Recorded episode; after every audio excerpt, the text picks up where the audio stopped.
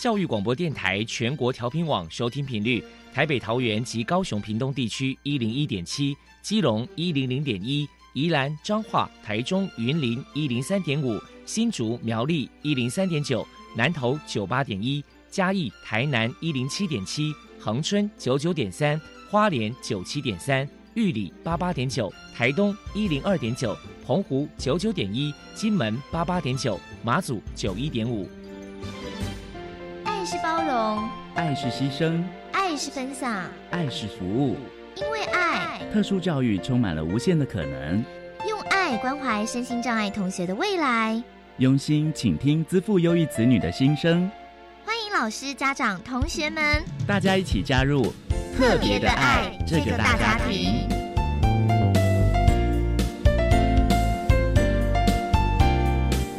本节目由教育部学生事务及特殊教育司指导，国立教育广播电台监制，欢迎收听。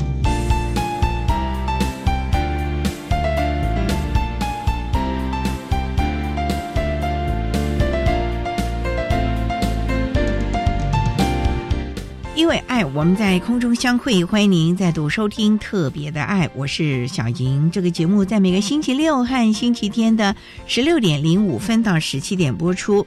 今天节目将继续为您探讨情绪行为障碍的相关议题。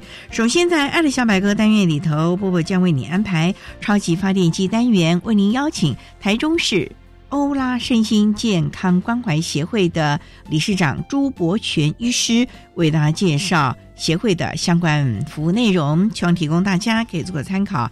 另外，今天的主题专访为你安排的是《爱的搜寻引擎》，为你邀请国立宜兰大学资源教室的柯义军辅导老师为大家分享“窗外有蓝天”，谈高等教育阶段情绪行为障碍学生支持服务的经验，希望提供大家可以做个参考。节目最后为你安排的是《爱的加油站》，为你邀请台北市立联合医院松德院区精神部的。郭丰荣主任为大家加油打气喽！好，那么开始为您进行今天特别的爱第一部分，由波波为大家安排超级发电机单元。超级发电机，亲爱的家长朋友，您知道有哪些地方可以整合孩子该享有的权利与资源吗？不论你在哪里，快到发电机的保护网里。特殊教育往往相连，紧紧照顾你。一同关心身心障碍孩子的成长。大家好，我是 Bobo。今天的超级发电机，我们特别邀请到台中市欧拉身心健康关怀协会的理事长朱伯全医师。朱医师呢，本身呢，目前也是中山医学大学附设医院的精神科主任。我们请他来跟大家介绍一下协会的相关服务。首先，我们先请教一下朱医师，请您来谈一谈台中市欧拉身心健康关怀协会的服务对象有哪一些条件呢？另外，服务的项目包含了哪一些？我们的对象其实是没有很严格，因为我们想说，我们还是以一个比较 open 的一个心态，所以原则上就是说，只要你的身份是病人，或者是病人的家属，那诊断是视觉失调症，甚至于是我们叫。双极性的情感疾患，以前叫躁郁症，甚至严重忧郁症，我们都很欢迎。还有他的家属啦，甚至朋友啊，有有些我们有些病人是可能他不一定他有很好的支持系统，可是他的陪伴者是他的朋友，那我们都很欢迎他们一起来参加我们的协会。因为我们协会基本上还是以一个公立的一个出发点，所以包含我们的那个年费或者入会费都是一个非常低，但是我们运转上还是需要大家的帮忙啊。至于提供的服务，其实是我们大概从我本身在医院上观察，比较了解说，可能我们看病人跟病人家属在这么多年来，他们比较需要的是哪一方面的？那目前第一点，在医疗上，有时候他们对用药上还是有一些疑问。那我们的一个会员里面，他不单单是我们自己中山附一的病人，那其实在临近的，甚至我们也有在不是住中区的会员，那他们可能在其他医院就医，我们都不排斥。那有时候他们在就医上面，包含用药上面有一些疑问或是一些副作用，那我们可能在我们的协会端，如果有一些见面的机会，我们都会提供给他们做咨询或讨论。那另外的话，我们其实定期哈，可能一个月甚至有时候一个月不止一次，我们都会有定期的课程。那这些课程里面就涵盖了精神疾病相关的本身的一些内容的介绍，那以及在治疗上，那以及我们会请一些专业，可能是心理师啊，或者社工师，或者说是其他专业，提供一些在生活上面除了一般对于药物以外的。生活上包含怎么样放松啊？那另外有的时候有一些社府的资源，他们在申请上如果有疑问，我们请社工他们在这方面比较专业，或者说在心理上有些病人需要心理治疗，或者他的家属长期在这样照顾负担上也可能会忧郁焦虑，怎么样放松？怎么样？寻求这个心理治疗的一个协助，那另外还有一些手作的课程哦，因为我们这些病人有些他们不见得都有工作，所以他们可能也可以透过我们协会安排的课程里面有一些，哎，其实手作课程让他们可以平常在家里面有空的时候也可以做。那有些病人他们都很有天分，包含可能很会画图啊，很会写书法，或者我们现在有一些类似陶土课。类似的蛮多课可以让病人来做这样的一个参与啦。那另外的话，我们有一些病人如果他的能力比较好，那也可以透过协会。但是在目前来说，其实我们还是有一些困难，因为大概也知道，目前社会上对于这个精障者，他们要去寻求工作还是有很大的难度。那我们当然尽量，如果刚好我们的这个病友的家人里面有开公司啊，有开工厂的，有需要。这个经障者能够去工作，我们也希望形成这样的一个脉络，能够让他们可以找到工作。再者的话，因为我们中山护医本身也有所谓的日间病房，所以很多病人可以白天来。那白天我们在医院端也提供一些简单工作，让让他们有事情做，也有一些收入。那另外我们也有这个社区复健中心，也会跟我们协会做结合。那有些功能比较好的病人，我们也可以转介他到这个社区复健中心里面去去工作。哦，所以我们大概在医院端里面定期有课程，课程之外也会拉到我们在台中市某一些，譬如说我们有这个国之图，它是一个很漂亮的一个图书馆，那有一些活动、一些演讲，我们要安排到那边去。哦，那大概会提供这样的服务啦。哦，那今年之后我们可能还会把它整个服务的广度在增广，可能会提供一些课程给相关的医护的同仁。一起来上课，那补足他们可能平常想要得到的资讯，但没办法得到的，大概是这样。好，谢谢医师。那再来，可能想请教一下医师，就是说，那么协会这边过去有没有举办一些特别的活动与人们互动交流呢？嗯，这三年大家都受 COVID-19 的疫情所影响，过去其实我们每年大概至少会有一次是大型的一个让病人能够。去当主角的一个大型演唱会，那可能 maybe 在网络上也可以找到一些资料。过去其实，在在复兴路上一个文化园区，以前是台中市区的一个酒厂，那现在改成一个文化园区，里面有很大的一个演唱会的一个场地。那我们也在那边办过不止一次的演唱会。那另外在疫情之前，也曾经跟台中市的一科教学校合办一个，也是一个公益的演唱会。演唱会我们大概就是以我们身心科的这些心脏者为主角，让他们在演唱会的前几个月，他们就会密集性的去训练歌唱或是舞蹈，让他们也可以有机会当这个偶像明星的感觉，也可以透过这个演唱会让一般的社会大众了解说，我们精神科的患者其实是很可爱的，他们其实没有你想象中像电视电影演的那么恐怖，他们其实是比一般的人甚至还还来得善良。而且很多病人是很有才华的。那因为后来这三年疫情关系，这个部分上暂时就停了，不然以前是每年都会办。那今年可能我们还是在疫情已经慢慢缓和下来之后，应该会恢复。另外的话，还有我们每年至少会有一到两次的大型义卖的活动，那以及我们在自己医院端可能也有一些针对节庆为病人办的一个活动。当然还有大概每个月甚至一次两次，甚至有时候每周都有的一些定期的卫教啊，一些课程。大概我们会办这些活动这样。那主要还是希望透过这样的活动，让社会大众了解精神科的患者，他们其实是可爱的、善良的，他们是有机会可以回归到社会，而不是像过去这种被污名化之下的错误的印象，觉得他们好像是可能会犯罪啊，可能有暴力，完全不是，主要是这样的目的。希望透过这样的一些活动啊，然后能够促进跟这个精神障碍者之间的互动交流。那么再来想请教一下朱医师，就说不晓得针对协会这个部分，在未来呢，可能有什么样的规划跟想法呢？以我们协会而言，当初出发点是希望主角是第一个以病人为主，所以蛮有趣。是刚开始我们在办活动的时候，因为我们这些精神科的患者，有时候他们因为生病的关系，精神状态比较差，或者说他们有些服用精神安定剂是比较旧型的，所以。它的副作用可能会让他白天会想睡觉。有时候刚开始我们在办这个课程，在礼拜天早上都其实很多病人会睡成一团，你知道吗？后来慢慢的我们有帮他们做沟通。那现在来上课的这些学员，大多数精神都很抖擞啦。哈。那我们过去其实就主要对象是病人为主角，再来第二个主角就是他的家属。那大概在今年我们会把会员的广度会提升到可能医生跟护士啦，因为很多照护者其实是其他诊所端的医生或是。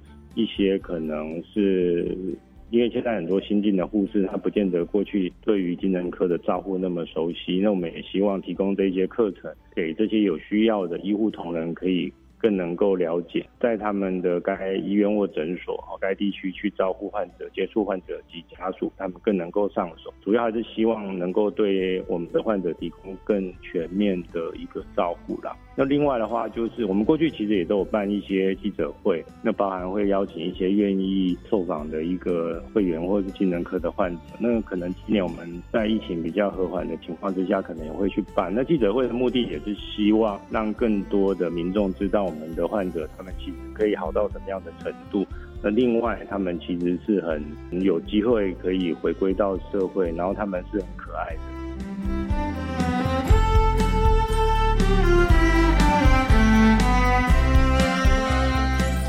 非常谢谢台中市欧拉身心健康关怀协会的理事长朱伯全医师接受我们的访问。现在我们就把节目现场交还给主持人小莹。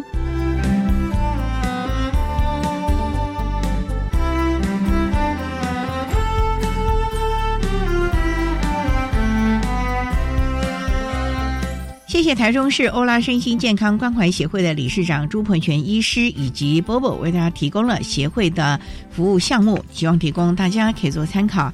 您现在所收听的节目是国立教育广播电台特别的爱，这个节目在每个星期六和星期天的十六点零五分到十七点播出。接下来为您进行今天的主题专访，今天的主题专访为您安排的是爱的搜寻引擎。为您邀请国立宜兰大学资源教室的柯怡君辅导老师，为大家分享高等教育阶段情绪行为障碍学生支持服务的经验，希望提供大家可以做参考了。好，那么开始为您进行今天特别的爱的主题专访，《爱的搜寻引擎》，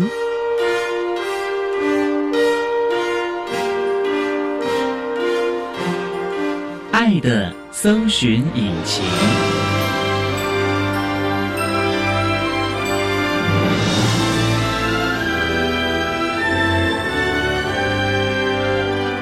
今天为大家邀请国立宜兰大学资源教室辅导老师柯义军柯老师，老师您好，主持人各位听众您好。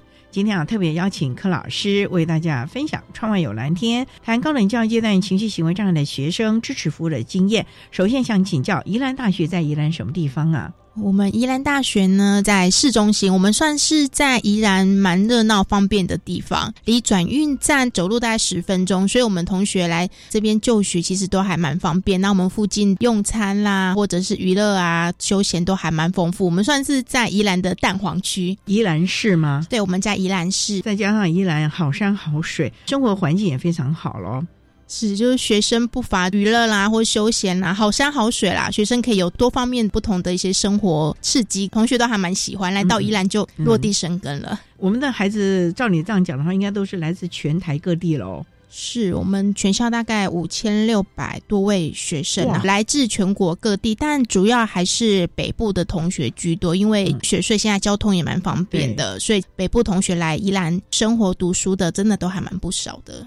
那你们有宿舍吗？够不够啊？都还蛮足够的。那因为我们学校小而美，附近租房子的也都还蛮方便的。讲于在市区租房子，我们的特教学生也会去吗？会会会，他们有时候会揪团，跟好朋友一起自己开始找房子。我觉得这也是蛮特别，让他们学习自立生活，就从找房子，然后跟同学去找喜欢什么样的样式。其实我们有时候也会跟同学一起讨论你喜欢什么，还蛮不错的哦。就是老师跟我一起讨论，然后因为我们都是在地，我们大概知道宜兰的环境啊、价位啦、房型啊，所以同学其实都还蛮开心的。我觉得大部分都是蛮。不错的回忆。他们会租那种电梯的大厦呢，还是透天的，还是公寓平房呢？都有哎、哦如果同学们多的话，我们就会建议就是租透天的，然后他们可以自己煮东西啦，然后晚上一起聚会啊、读书啊。哎，对对哦，这样比较嗯好哦。嗯，自成团体，同学也可以在这里学习真正的独立自主了。所以资源教室在这个部分也就会辅导，会提供他们相关的资讯以及该注意的事项了。是是是，然后尤其周边资源怎么使用，我们都会有一系列的讨论规划，然后去落实哦追踪。因为生活中就是很便利，然后真的很实际的，然后是具体的。那我们资源教室学生有多少啊？呃，我们目前是一百零六位，那五千多位才一百多位，那还算好吗？我觉得每个同学需要被协助支持的状况不太一样，但基本上我觉得那个环境跟校园是友善的。遇到困难的，他们会觉得自己真的还不错诶、他们会主动进资源教室寻求支持服务吗？大部分都会鼓励他们，但还是有少部分同学还是不太愿意，会有一些还没准备好啦。但大部分他们都会愿意主动自己来，包含我们也都会办很多的活动，让他们有更多可以了解我们的机会。总是要有一些的配套措施，吸引同学愿意进来啊。因为有的孩子，就像你讲的，可能还没准备好面对自己的障碍，也可能他孩子停留在他高中教育阶段，这个所有的资源服务是端到他面前，他不知道自己怎么样了自寻资源咯。是是，因为尤其从高中到大学教育阶段的训练，真的就很不一样了。大学嗯开始学会做决定这件事情，对他来讲真的是还蛮不容易的。我觉得是很不容易，不是还蛮啊、因为我们的孩子很少自己做决定，尤其很多的特教生，包括他今天穿什么衣服、吃什么、要念哪个学校，可能都是家长、老师帮他决定了。所以独立自主，尤其如果他又是住校的话，那我觉得这更是一个很大的学习了啊！稍待再请国立宜兰大学资源教室的辅导老师柯义军柯老师，再为大家分享高等教育阶段情绪行为障碍的学生，宜兰大学提供了些什么样的支持服务喽？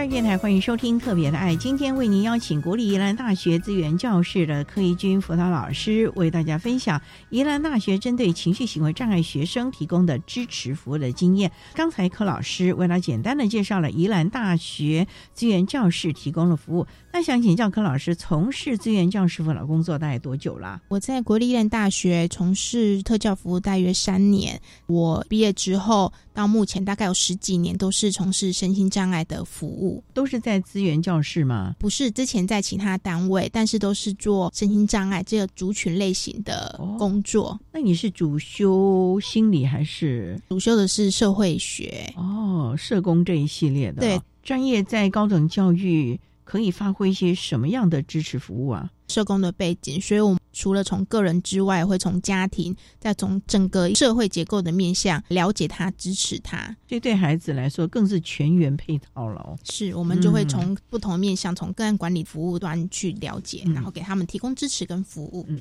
那宜兰大学情障的孩子大概有多少啊？目前的话是二十位，哦，那不算多嘛，哈，都在各个系所吧？对。那这群孩子大部分是住校还是都当地人呢？大部分都是住校为主，因为我们蛮多同学也都会选择住校，因为住校第一很方便。哦，对我们学校小而美，又很方便。他住在宜兰也可以住校啊？可以，可以。为了他们特别的提供服务嘛？有些是家长希望孩子有独立的能力，即使是我们宜兰在地的同学，都会鼓励他们住校。那住校你们是几个人一间呢？嗯，我们都是四个人一间，同台相处就是一个很重要了。对，尤其情障的孩子，家长也都会希望孩子有比较多团体的机会。那我们都会尽量是同个系所同班的。一起，他们未来在分组啦，或者是他们在学习上可以有更多交流的机会。情障的孩子确实在团体中是比较不容易的，因为有时候可能情绪的部分，他可能也很难跟团体有一个很好的互动关系，所以有时候我们就会必须有间接性的介入，或者是跟他讨论怎么样在我们入住之前就可以做准备。那你们的情障孩子大概都是哪一些的？是过动呢，还是？情障的孩子呢，比较多是忧郁的，但也有一些是躁症的孩子，或者是视觉失调等等，蛮多面向都不同的。哇，那这对他们情绪的辅导就很重要了。尤其宜兰也蛮容易下雨的嘞，天气会影响心情哎。会会会，确实，尤其在换季的时候，我们宜兰又特别爱下，又潮湿又闷闷的，那怎么办嘞？就要特别的提前注意这些孩子的状况哦。是，就是我们在预防的部分就会先。提前把关、跟关心、跟了解，尤其天气的变化，我们就会特别注意孩子的出缺勤、出席是一个很好的关心他的一个状况，或者是我们有时候会跟孩子原本是一个月约一次，我们可能两个礼拜就见面一次，聊一聊最近的心情等等。就是是单独的一杯咖啡聊聊天咯。是我们用轻松的方式让孩子觉得，哎，来找老师其实是还蛮轻松自在。因为同学们对来找老师这两个字都会特别的尊敬，会觉得好像要来做什么事情，要跟老师报告的。他们其实基本上都会有蛮多的担心，所以我们都会说来这边跟老师聊聊天呐，分享一下生活，让他们先轻松。那我们就会从生活中去了解他目前的状况，跟他目前的情绪。的一些基本的评估，也不要让孩子有太大的负担。我觉得资源教师辅导老师哦，对他们来说就好像一个大哥哥、大姐姐的感觉。因为我们之前访问了很多老师，他们也就是因为跟这些大专生啊接触，所以了解现在年轻人喜欢什么。我发觉他们的穿着打扮哦，有的也都跟现在的大学生差不多哎。虽然好像有一点年龄啊，可是感觉他还是青春活泼，挺像大学生的那种学生气质啊。是，我们就会尽量跟孩子们是有一种平等的同在这样子。我们就从外观，尤其最近因为疫情，我们戴口罩，其实都看不出年龄，我们就可以装一下年轻。不过最重要的还是跟他们打成一片。有这个信任感，他们才会来跟你们谈心了啊！是好，稍待再请国立宜兰大学资源教室的柯一军辅导老师，再为大家分享针对情绪行为障碍的孩子们，宜兰大学所提供的各项支持服务喽。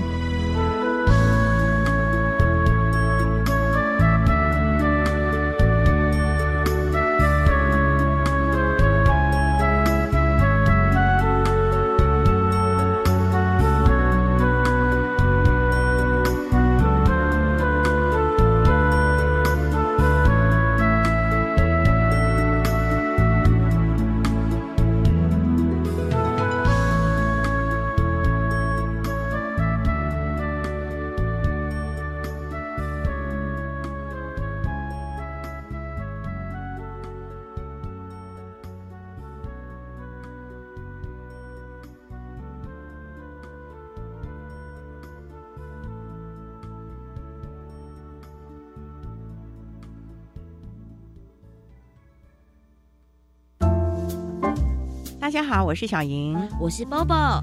特别的爱是一个关注特殊教育的节目，不但邀请学者专家、生障团体介绍专业知识和实用资讯，还会邀请老师畅谈教学技巧，特殊儿家长分享教养经验。让我们一起关心生长朋友，用爱创造更温暖的社会。每周六日下午四点零五分，记得收听特别的爱，我们空中见。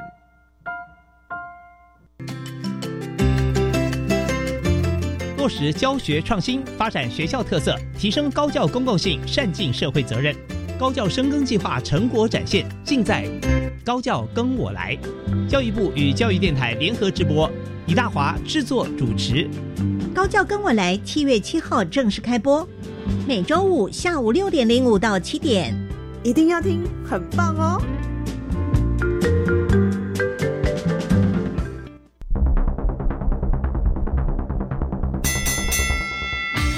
大家好，我是改变人指挥官。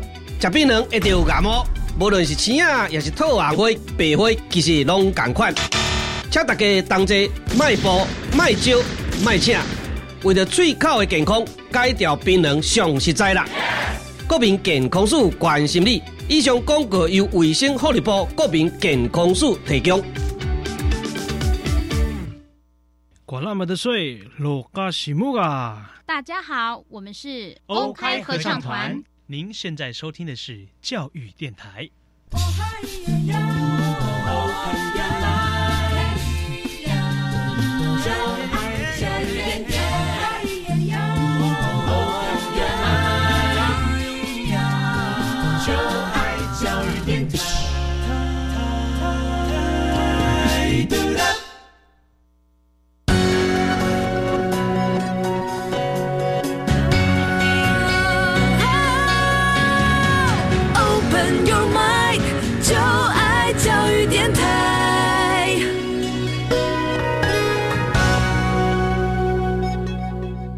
电台欢迎收听《特别的爱》，今天为您邀请国立宜兰大学资源教室的辅导老师柯义军柯老师为大家分享，针对情绪行为障碍的孩子，宜兰大学提供了哪一些的支持服务啊？那刚才老师特别提到了，在宜兰大学呢，有很多的孩子们呢，都是属于住校的部分。其实大学就是独立自主，那你们怎么样的来提供相关的支持服务？那你们大概是多久会知道这个孩子的状况？是新生一入学就知道了吗？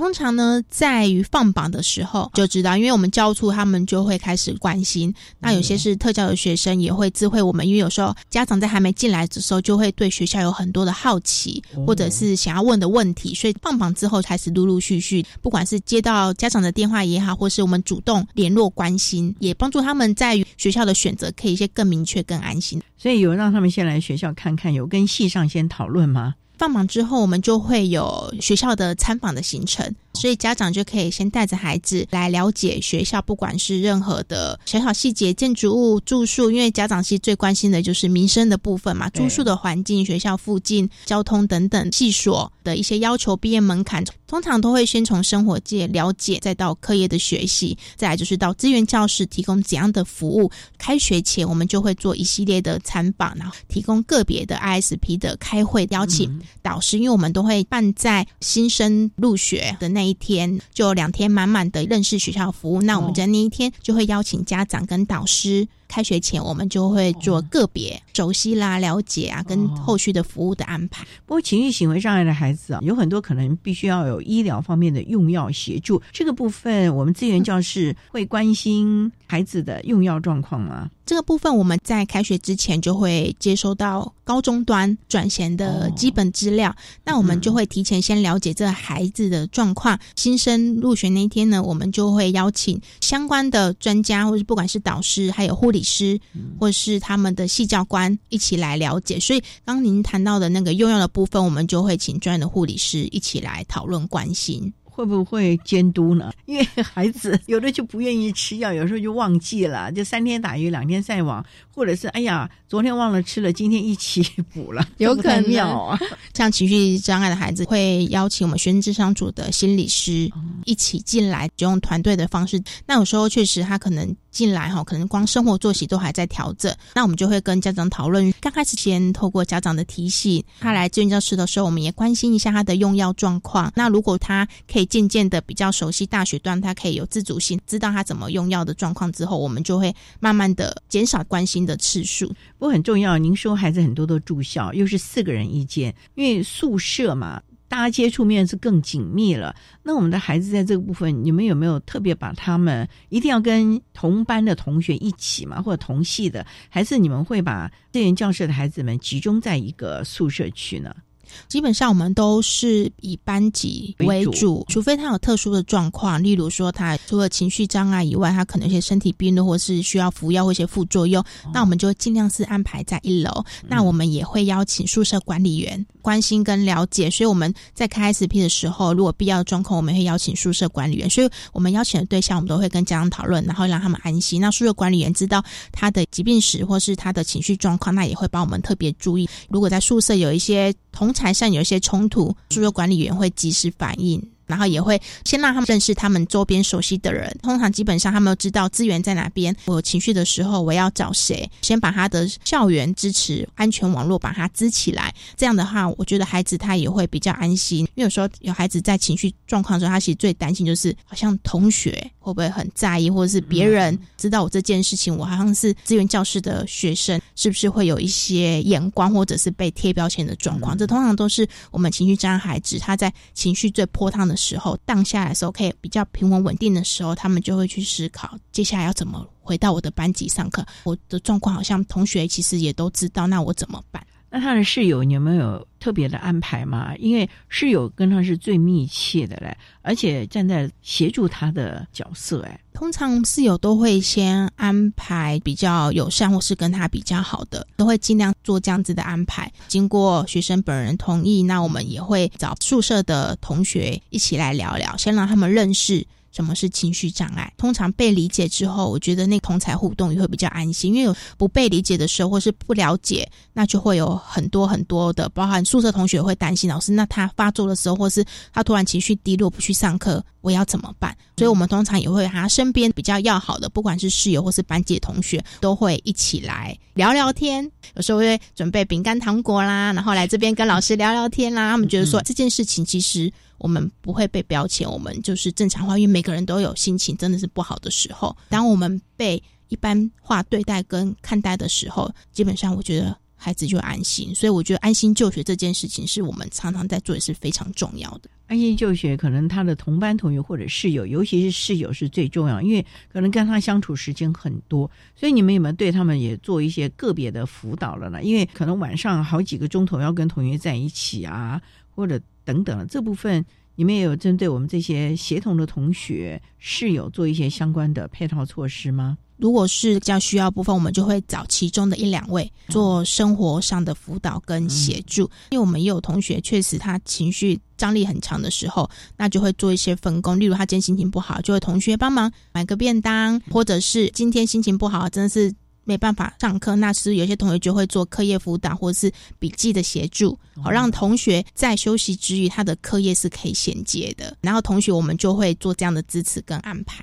这点是非常重要，因为大学就是独立自主学习哦，各方面的决策了。所以呢，高等教育阶段对于我们的孩子，不管他是不是身心障碍的学生，基本上都是一个非常重要的一个独立人格养成的一个部分了啊！好，那上台我们再请国立宜兰大学资源教室的柯义军辅导老师，再为大家分享宜兰大学针对情绪行为障碍学生所提供的各项支持服务的经验喽。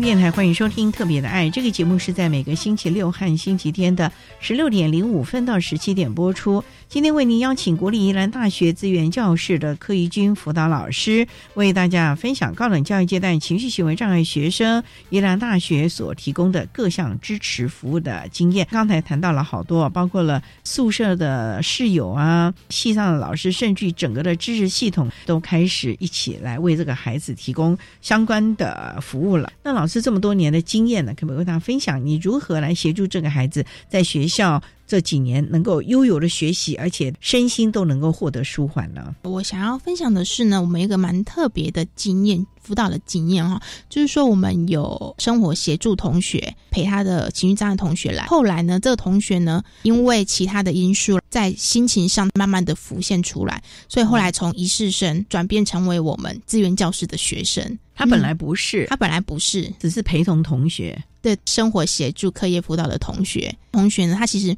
缺乏安全感，所以他在进来我们资源教室这样系统，他其实也观察一年多，他就觉得很好奇，但是他又不敢进来，他情绪一直是起起伏伏，但他就是想要像高中端的辅导老师，心情有不好聊一聊，后来他就发现，其实资源教师老师没有他想象中的，好像很严肃或者是很有距离感。经过观察，觉得资源教师这样的资源，然后定期来聊一聊，好像。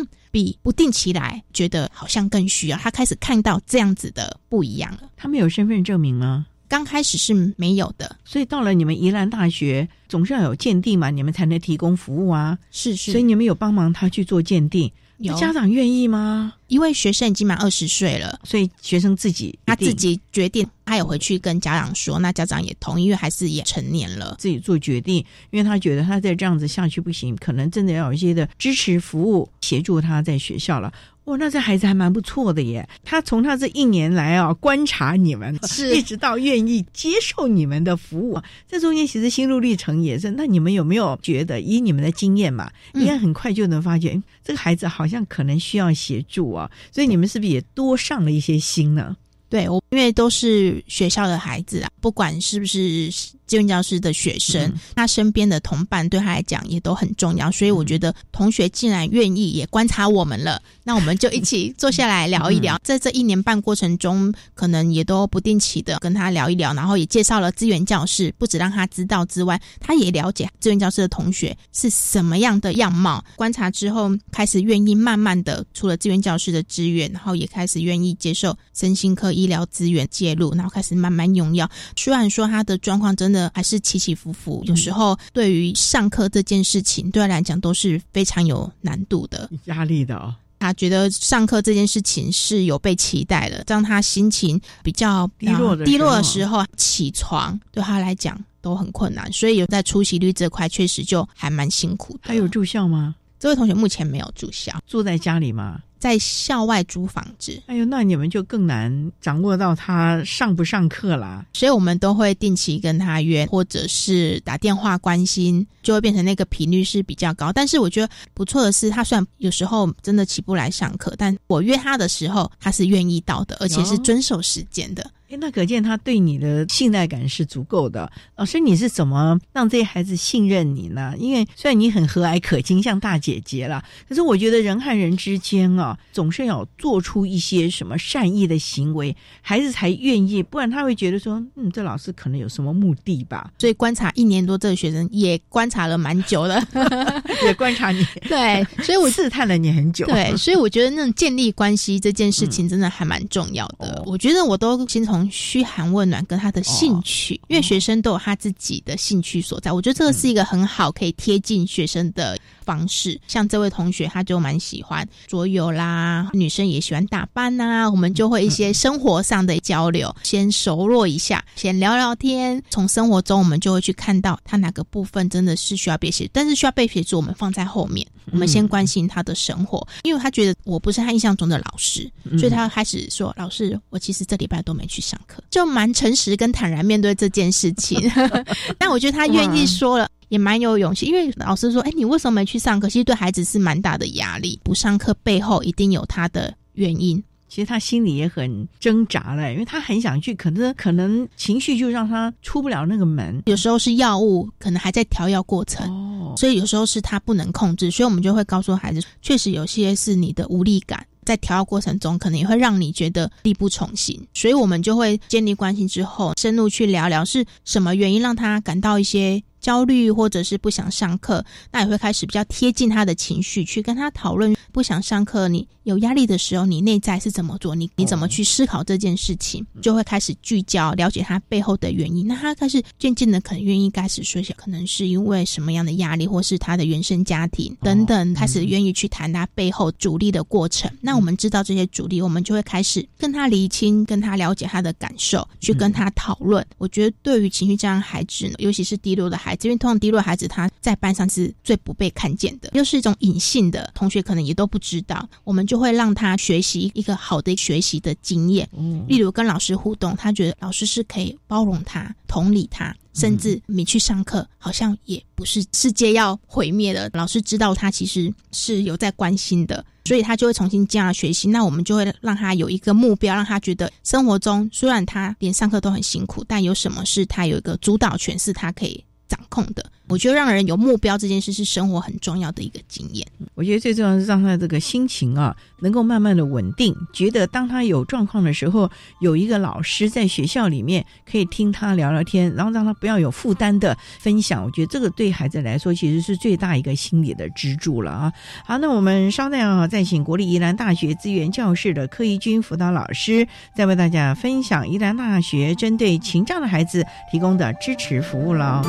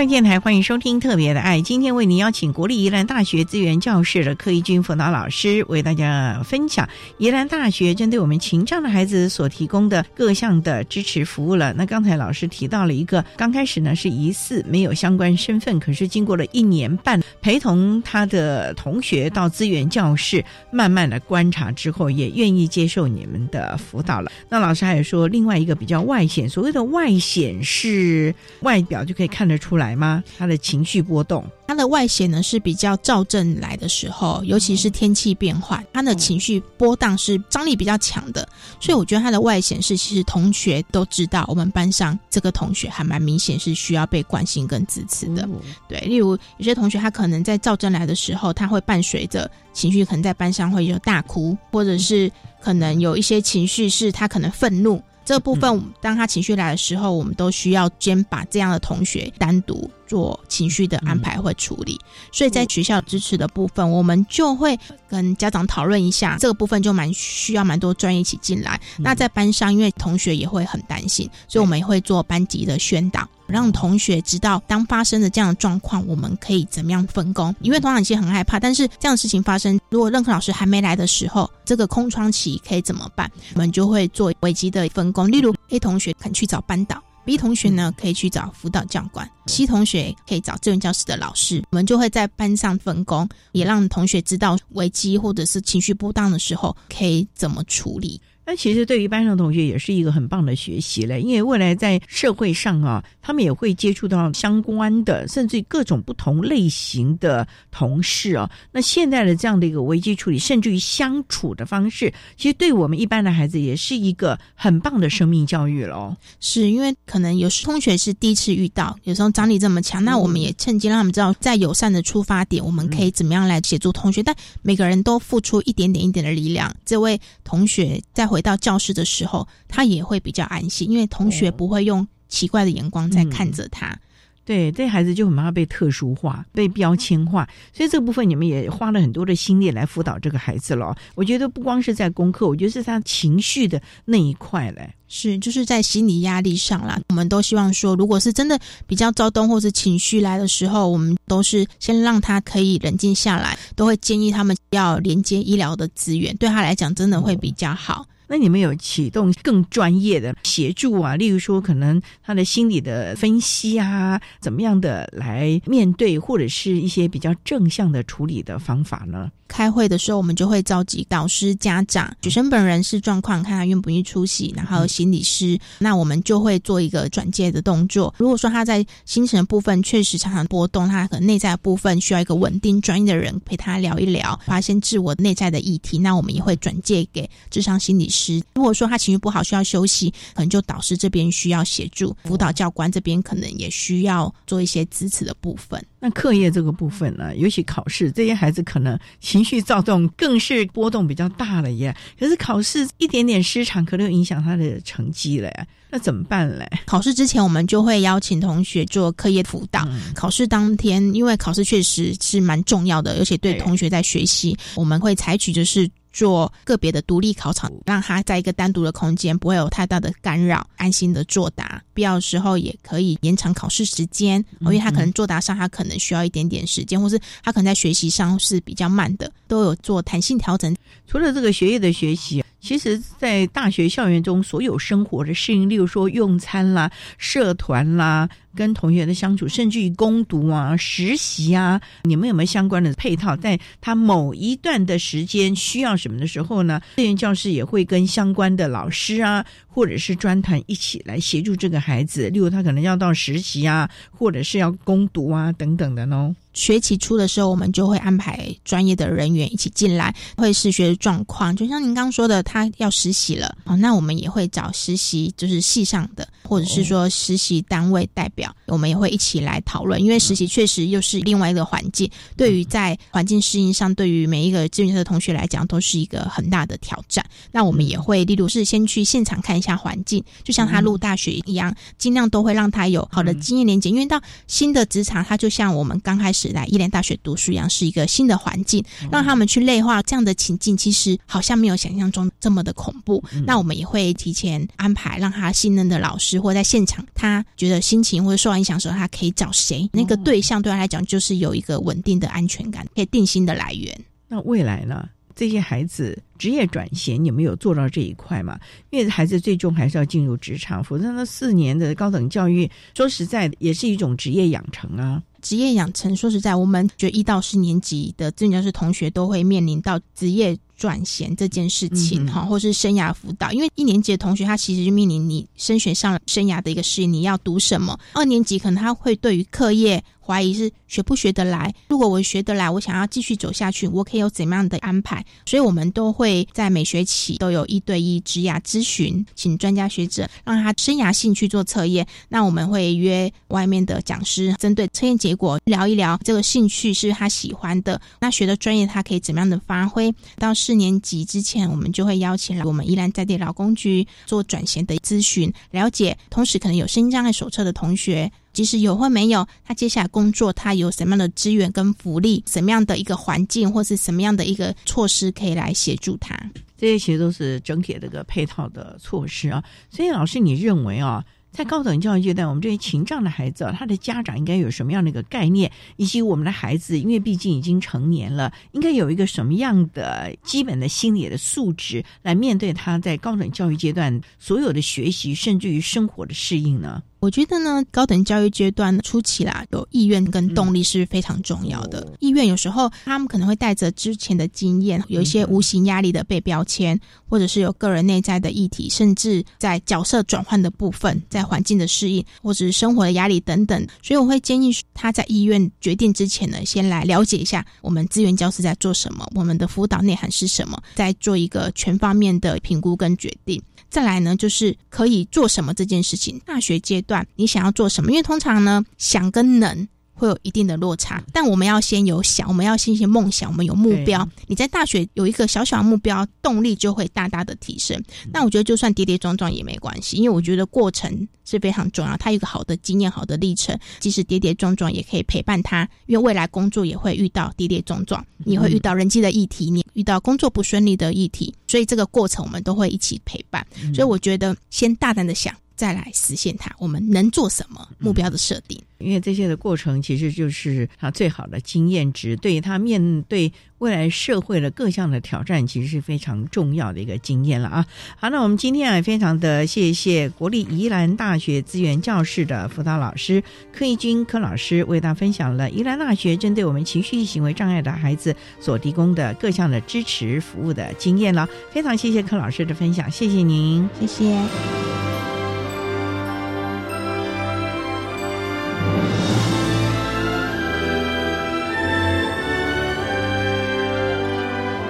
谢国立宜兰大学资源教室的柯义军辅导老师，为大家分享了宜兰大学针对情绪行为障碍学生提供的支持服务的心得，希望提供大家可以做参考喽。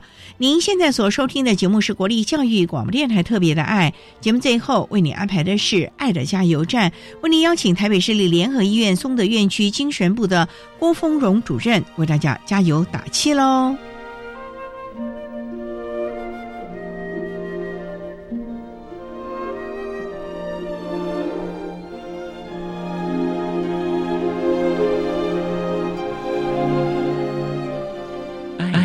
加油站。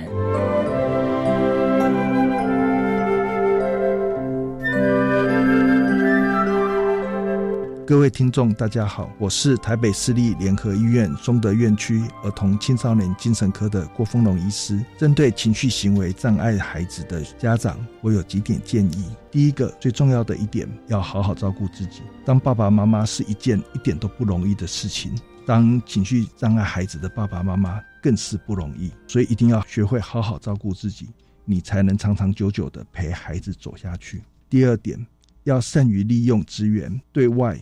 医生、心理师、智商师、特教老师都是你的顾问，咨询他们的分析跟建议，跟他们一起合作，来找出可行的办法，来帮助自己跟你的孩子。第三，要争取其他家人的协助，特别是爸爸妈妈彼此之间、夫妻之间，如果能够理性的沟通，找出比较一致、有效的方法来帮助你的孩子，你会发现这样执行起来效果会好很多。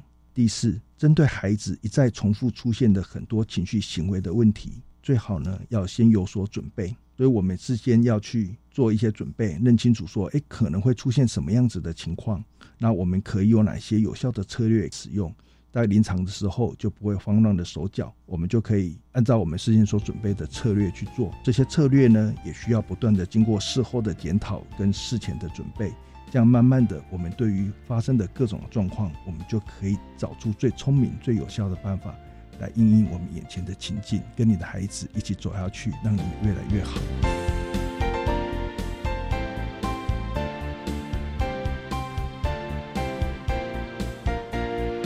今天节目就为您进行到这，感谢你的收听。在下个星期节目中，为你邀请人权公约施行监督联盟的执行长黄一碧黄执行长为大家说明人权的意涵，谈身心障碍人士人权议题的探讨，希望提供大家可以做参考喽。